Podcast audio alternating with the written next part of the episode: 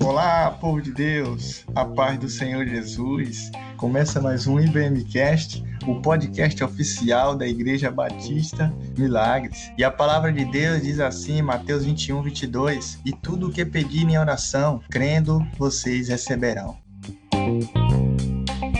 Nosso bate-papo hoje é sobre oração. E estamos com um convidado especial. Ele ficou devendo um pouco a gente aí, mas eu tô até com um café aqui hoje, que o bate-papo vai ser tão interessante que eu vou deixar ele falar mais do que eu. É o evangelista Eliseu. Pode ficar à vontade, Varão. Irmão Jailã, a paz do Senhor, a paz do Senhor, amigo ouvinte, povo de Deus que vai estar ouvindo esse tema, esse bate-papo, essa conversa. E esperamos em Deus que o que for abordado aqui nesse, nesse dia, nesse momento, venha edificar a sua vida, edificar a tua alma, fortalecer o teu espírito em Cristo Jesus. Eu sou o irmão Eliseu Alves da Silva, congrego aqui na igreja juntamente com o nosso amigo irmão Jailã, Batista Milagres, na congregação em Amélia Rodrigues, Bahia. Estamos muito felizes de estar aqui todos vocês. Vamos lá.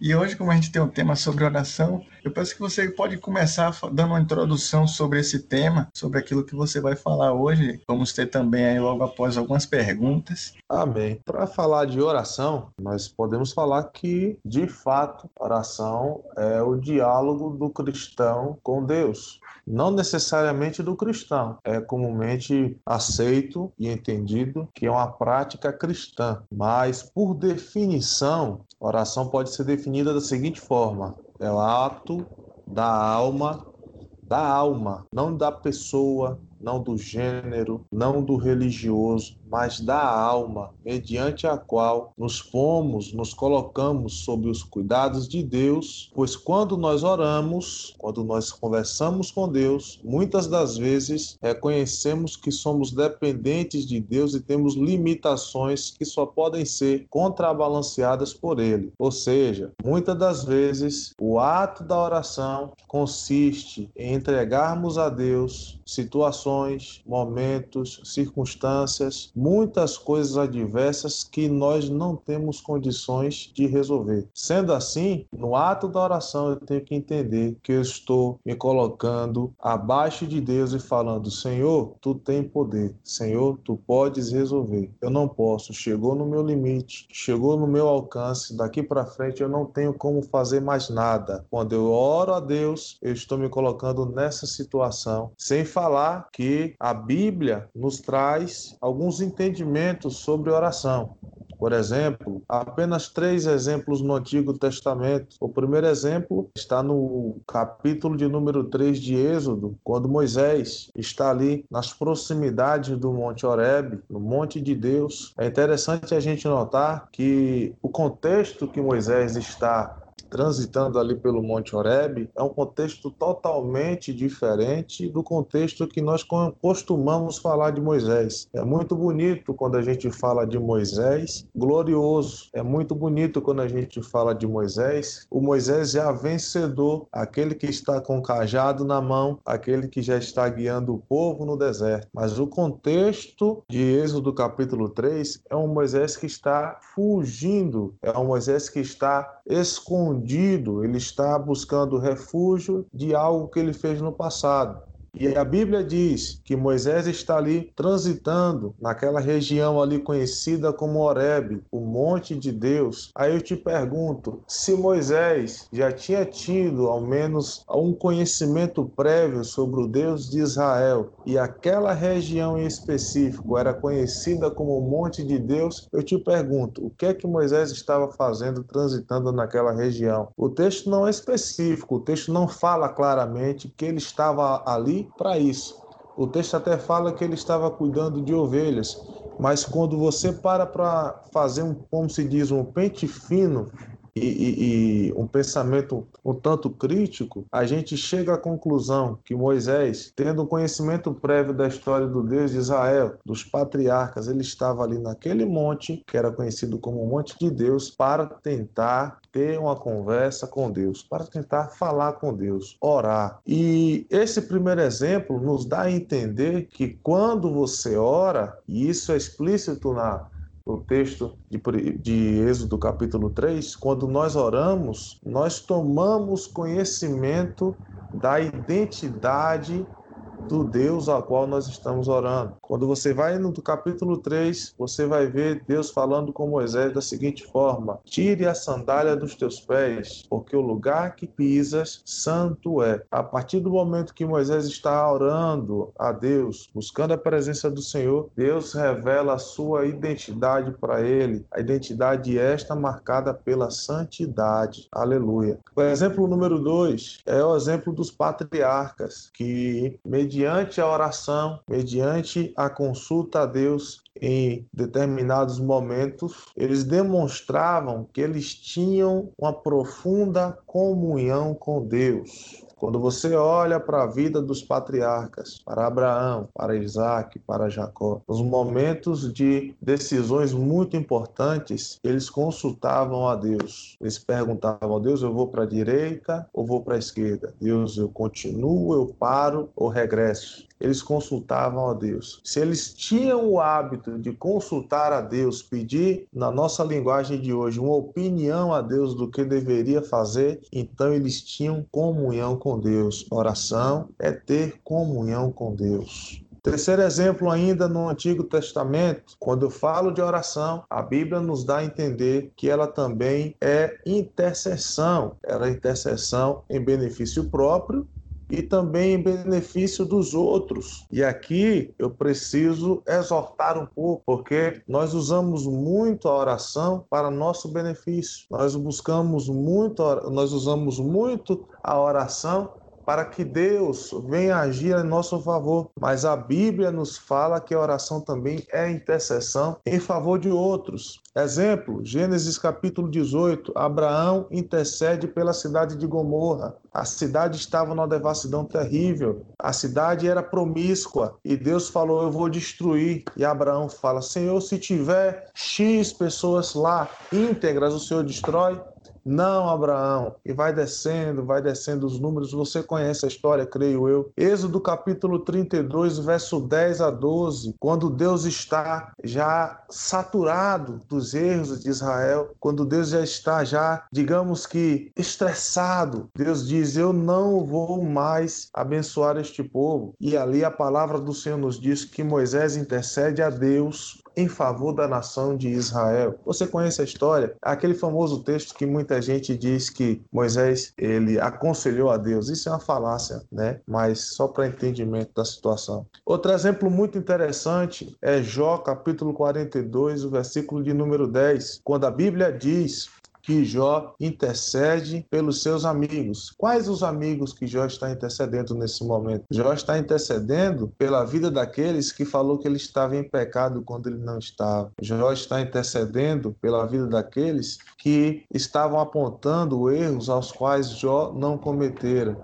Jó está intercedendo, orando a Deus pela vida daqueles que duvidaram da sua integridade que a Bíblia diz, no capítulo 42 e no versículo de número 10, que mudou o Senhor a sorte de Jó. Aí você vai falar, Eliseu, mas Deus já iria trabalhar na vida de Jó. Deus já iria fazer o trazer de volta a prosperidade na vida de Jó que ele tinha.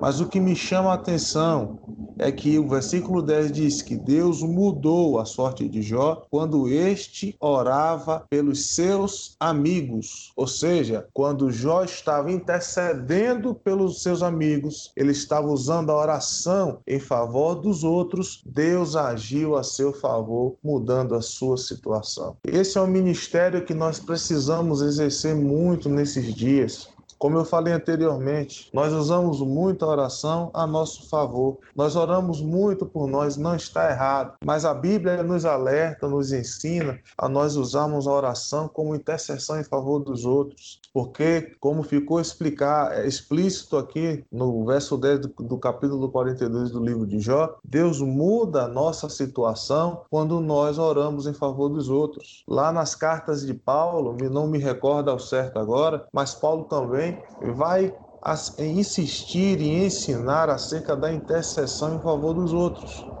Quando eu falo de oração, eu não posso deixar de falar também do que Jesus ensina sobre oração. Jesus, no capítulo 11, e o verso 23 e 24 do livro de Marcos, Jesus nos dá a entender que a oração tem um poder muito forte. É nesse texto de Marcos que Jesus diz assim: ó, porque em verdade vos afirmo que se alguém disser a este monte, ergue-te e lança-te no mar, e não duvidar no seu coração, mas crê que se fará o que diz, assim será com ele. Por isso vos digo que tudo quanto em oração pedirdes, crede que recebestes, e será assim convosco. A oração tem poder.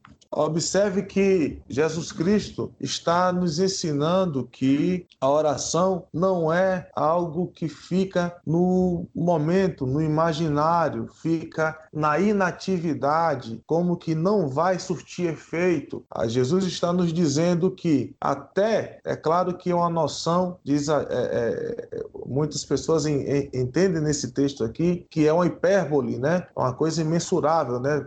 A transposição de montes, né? Mas Jesus está nos dando a entender que a oração tem poder para mover grandes situações. A ideia de monte também fala de oposição, de dificuldades, né? Então Jesus está nos dando a entender que a oração tem poder para tirar de um lugar para o outro, para mover as montanhas que estão sobre as nossas vidas. A oração tem poder.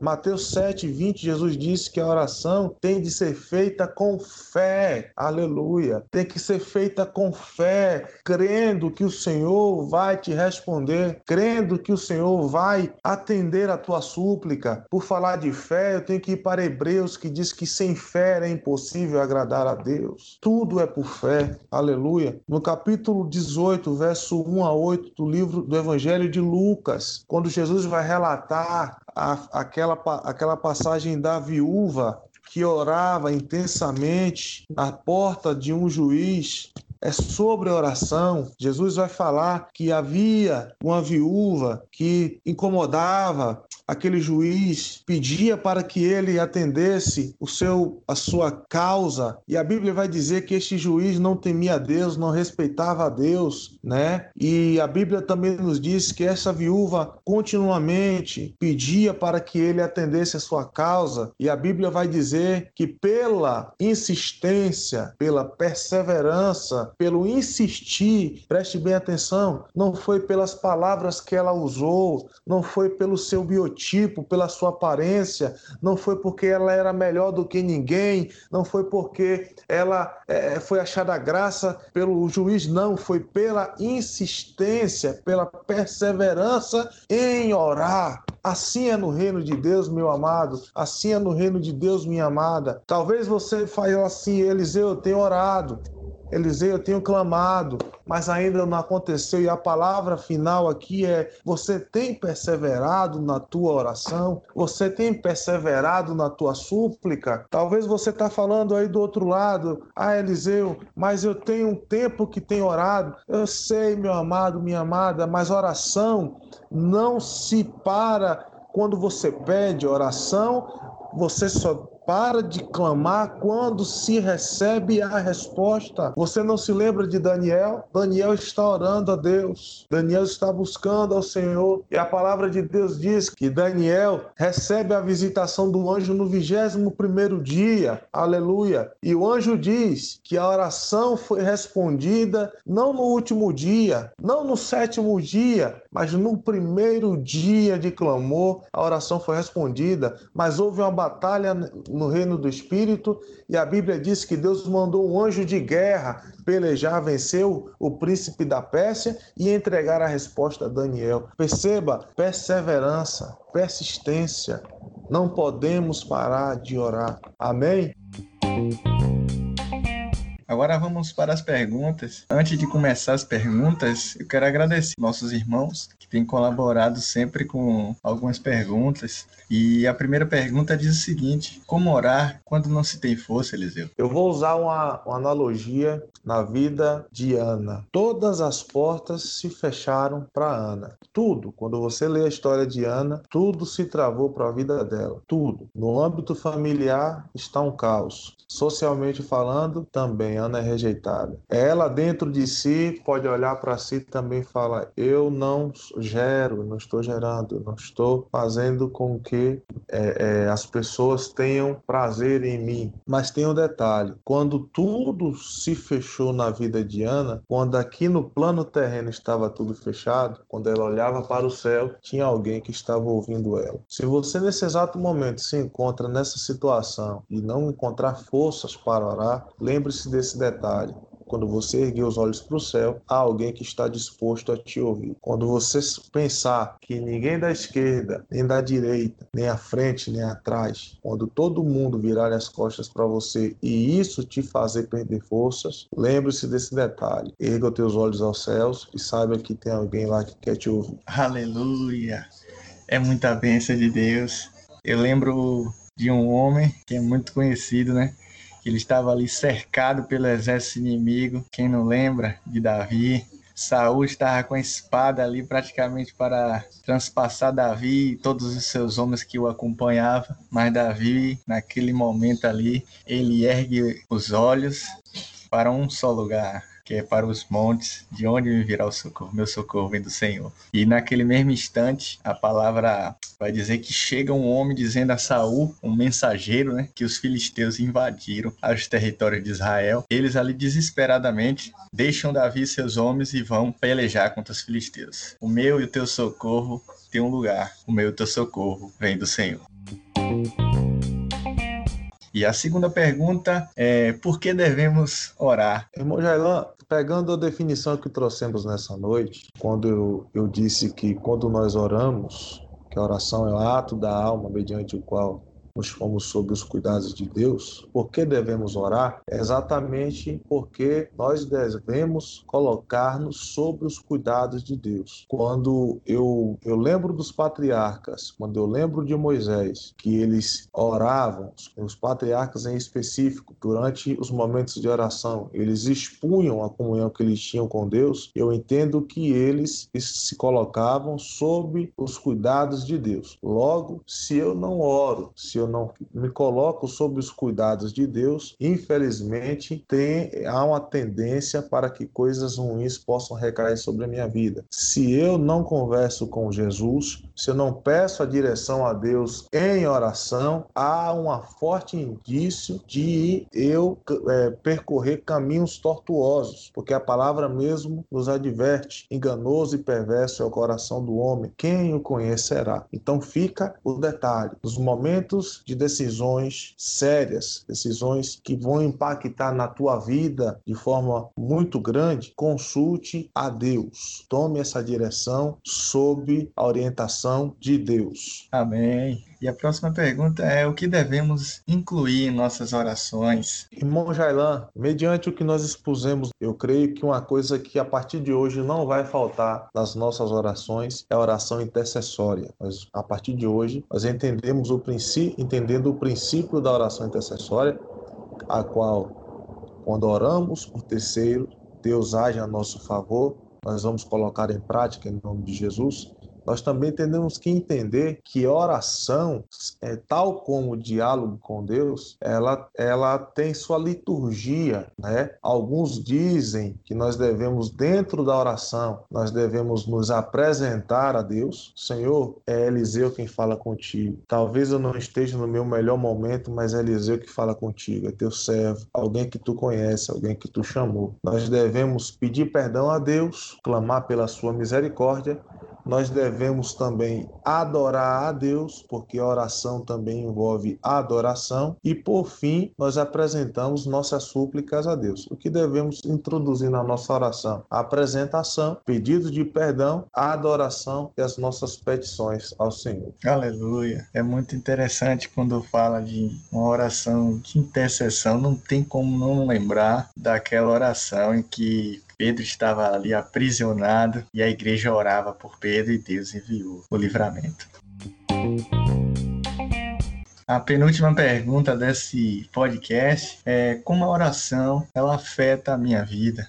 Se nós, acho que foi a segunda pergunta que eu, eu tratei do, da questão do patriarca, dos patriarcas. Como a oração afeta a minha vida? Obviamente, nós entendendo, entendendo que o fato de eu não estar orando, eu estou tomando as decisões por conta própria, eu estarei agindo por conta própria, caminhando da forma que eu quero caminhar, fazendo da forma que eu quero fazer, é, eu entendo que a falta de oração afeta na minha vida, fazendo com que eu tenha ações mais carnais, né? Há até um adágio antigo, né? Quem não ora, piora, esse tipo de coisa, né? Mas é, é, é notório, às vezes você vê, você percebe alguns irmãos quando não estão naquele patamar de oração mais intenso, eles estão mais preocupados, eles estão mais ociosos, eles estão mais angustiados, porque infelizmente perderam o ministério da oração.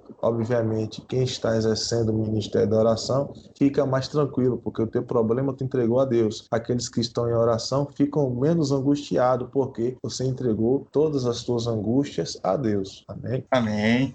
Inclusive tem uma frase do nosso querido amigo pastor Deraldo, que ele diz assim assim: se a oração não fazer eu parar de pecar, o pecado vai me fazer parar de orar. É algo muito tremendo. Eu vou trazer ele aqui, Eliseu. Próximos podcasts aí vão estar tá ajeitando aí para trazer Amém. o Geraldo. Amém. Eu, eu, creio que ele esteja escutando esse episódio e já fica como convite, né? Próximo Verdade. quem sabe, pastor Deraldo estará conosco aqui.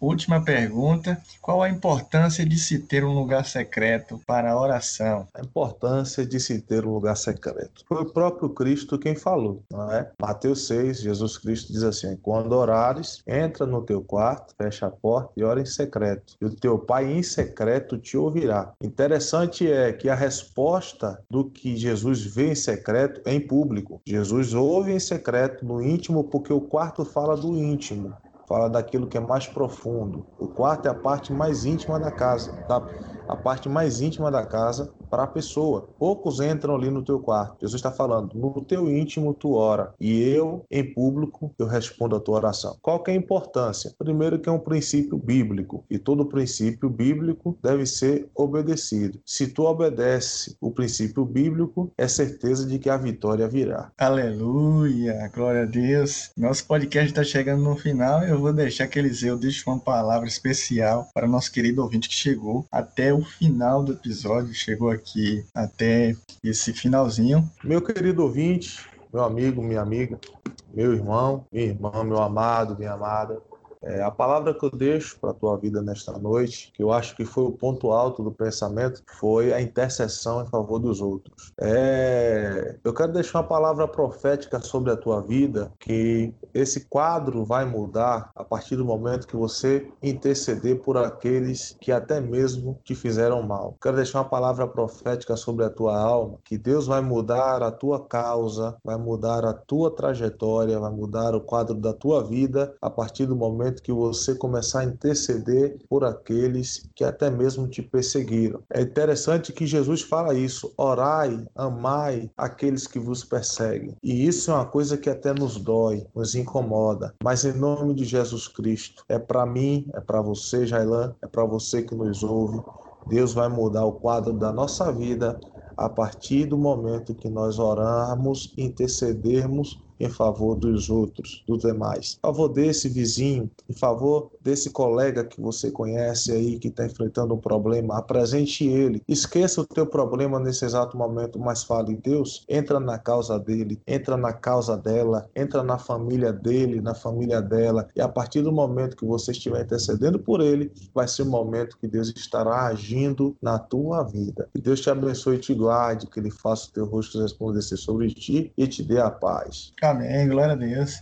Quero agradecer, Eliseu, por estar conosco aqui nesse episódio sobre oração. O bate-papo foi muito legal. Creio que todo mundo que chegou até o final foi ricamente abençoado e edificado. E antes de mais nada, de terminar aqui, eu peço você, querido ouvinte que está ouvindo, que ainda não visitou nossos canais. No YouTube é só você pesquisar batista.milagres, assim também no nosso Instagram, batista.milagres, e visita nosso site igrejabatistamilagres.com.br. Pai do Senhor a todos vocês, te encontro no próximo episódio. Amém.